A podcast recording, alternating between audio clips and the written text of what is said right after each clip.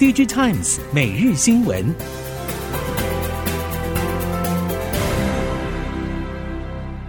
听众朋友您好，欢迎收听 DG Times 每日新闻，我是袁长杰，现在为您提供今天科技产业的新闻重点。首先带您看到的是，纯电动车龙头特斯拉计划大砍碳化系用量百分之七十五。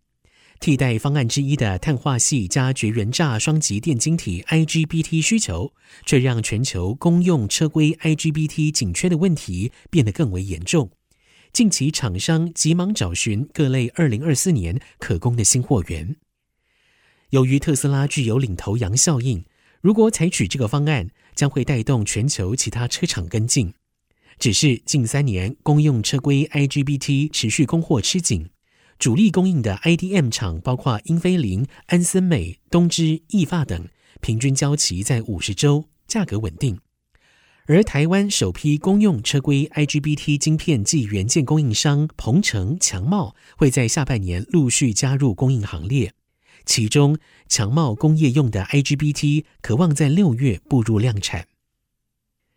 自疫情爆发以来，IGBT 供不应求。随着车用工业应用所需用量大增，但是产能扩增缓慢，以及认证需要时间，并且考量长期客户关系、订单规模，加上特斯拉释出大砍碳化矽用量百分之七十五的消息，让可能成为替代方案之一的 IGBT 缺货问题，至少在二零二四年中前难以解决。晶圆代工业者表示，台厂制程跟技术是远优于中国等对手群。所以客户大多以台厂为首选，只不过因为过去 IGBT 相关订单规模以及利润远不及消费性电子，而且认证时间长，台湾晶圆代工厂扩产跟接单的意愿不高。但是近期车规工规需求强劲，而且客户也愿意接受长约以及调涨报价下，台积电、联电以及世界先进也调整产能配置。IGBT 客户与订单规模从年底开始将会有明显放大。接下来我们看到，电信专用设备大厂 Nokia 正加速拓展 5G O-RAN 方案。业界解读，这个状况将大幅缩减台厂跨入 5G O-RAN 公网机会，台厂只能重回纯代工角色。台湾伺服器厂与处理器大厂 Intel 合作多年，希望在 5G 世代中颠覆过去由爱立信、Nokia 以及华为掌握的电信公网设备市场。但是，这个雄心壮志随着电信营运商导入速度不如预期，正在微缩。而现在，Nokia 的动作更加速浇熄厂商的热情。DigiTimes Research 邀集台湾十六家通讯相关产业供应链厂商，针对 B 五 G、六 G 议题进行意见调查，发现多数受访企业都投资 Open RAN，以硬体类相关比重达百分之六十三最高。但是台湾供应链表示，经济规模不足是现阶段发展五 G 业务的最大挑战。在二零一八年的时候，全球电信商成立 O-RAN 联盟，在电信产业掀起波澜。但是以三星电子为例，在宣布切入 O-RAN 的同时，更与全球多家电信商以及电信设备商合作，投入 O-RAN 开发。由此可见，就算是强如三星，都无法靠一己之力投入 O-RAN。开放架构门槛其实比外界想象的高。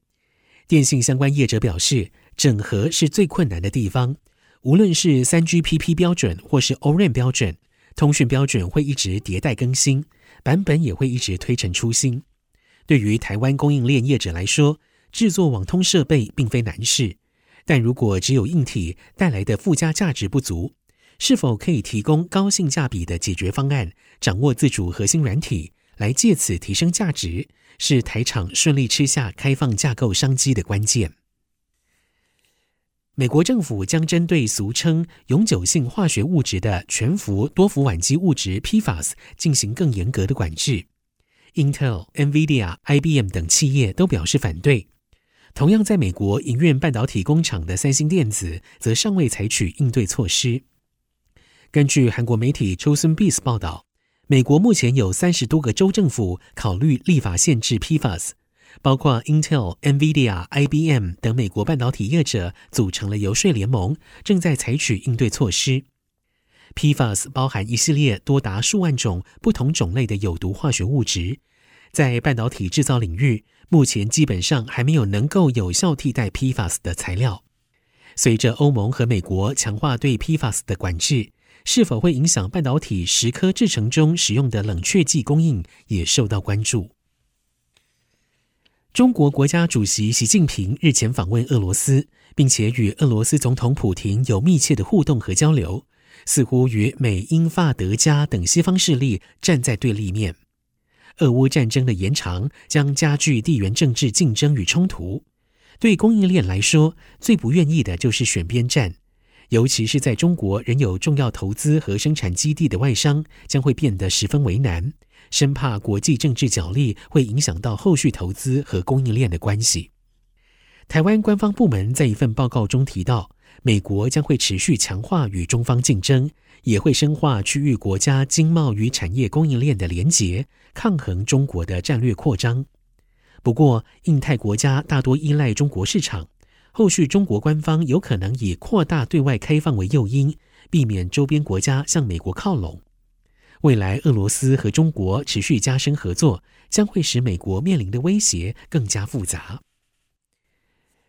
NAND Flash 供过于求，压力不减，迫使各大原厂踩下刹车进行减产。日系大厂凯霞从去年第四季启动减产三成，但还是无法扭转营运亏损的困境。凯霞表示，尽管手机以及 PC 市场降温，但是车用产品需求并没有减少，甚至持续强劲成长。凯霞对车用产品供应没有减产，未来目标在中国汽车电子达到两倍的销售成长。凯霞认为，短期内 NAND Flash 终端需求大幅下滑，总体经济的不确定性对于全球各国市场带来不同影响。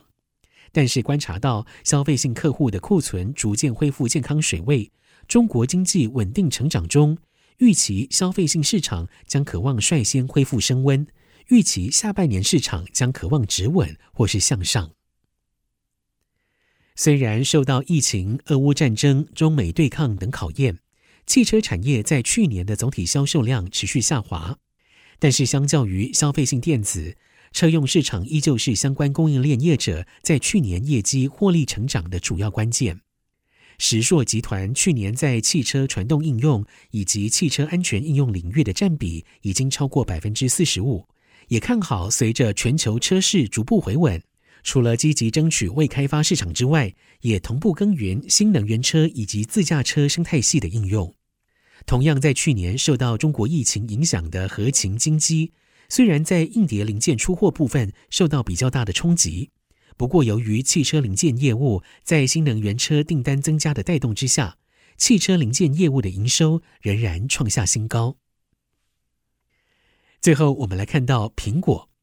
虽然苹果 iPhone 十五系列新机要到秋季才会推出，不过已经出现了不少消息。iPhone 十五全系列将会维持四款型号，包括十五、十五 Plus、十五 Pro 以及十五 Pro Max，以维持六点一和六点七寸的荧幕大小，但是外观和部分规格会有更新。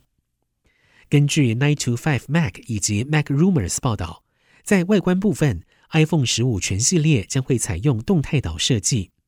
另外，近几代 iPhone 外观采取比较方正的设计，iPhone 十五系列会改成弧形设计。此外，外界预期 iPhone 十五 Pro 系列将采用 A 十七晶片，采三纳米制程；标准款会使用四纳米制成的 A 十六晶片。最受外界瞩目的，则是 iPhone 十五 Pro Max 有望搭载潜望式镜头，边框也可能是史上最窄。这也将会成为第一次，六点一和六点七寸的 Pro 版本做出功能上的区隔。以上 DigiTimes 每日新闻由 DigiTimes 电子时报提供，袁长杰编辑播报，谢谢收听。